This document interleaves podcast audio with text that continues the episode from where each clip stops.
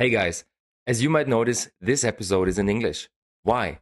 We have been to ProWein and have been interviewing several experts from the wine business to get their latest reviews and information. So if you want to know what's trendy in 2023, what emerging markets we can expect from the wine business in the next upcoming years, and what you definitely have to taste listen to this podcast episode. And if you like what you hear, hit the subscribe button. We're happy to see you every weekend for the weekly roll up of the wine business. Enjoy the content.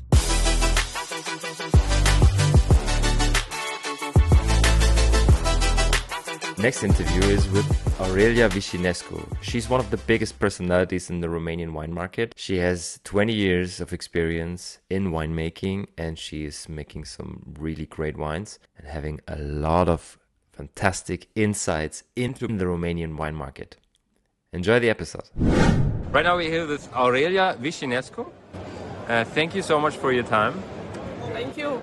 What would you consider as the main wine trends for the wine business in 2023? Well, I think that uh, people will be, of course, still more careful about the quality of the wine. They will uh, consume less and of better quality and also I think that they will consume uh, much more organic wine, much more wines produced with the care of uh, nature and of uh, environment. Sustainability. Sustainability, exactly. Okay. What would you see as an emerging market for Romania? Well, I think that uh, United States, United States will be a new market for Romanian wine, a new, a new market where we found a lot of interest in our in our wines. Okay, and as an emerging wine growing country.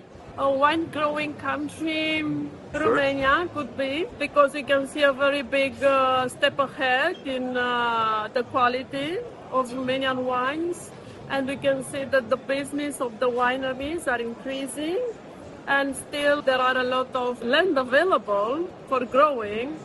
So I can see a lot of interest from entrepreneurs in the wine business in Romania. Okay. And what region should I definitely taste?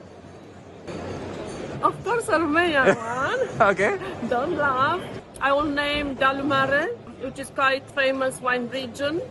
And it's a pity to escape tasting it. And where is it located in Romania? Uh, it's located in the southeast of Romania, on the hill surrounding the Carpathian Mountains. It's very close to Bucharest, only 80 kilometers, so uh, very easy to find.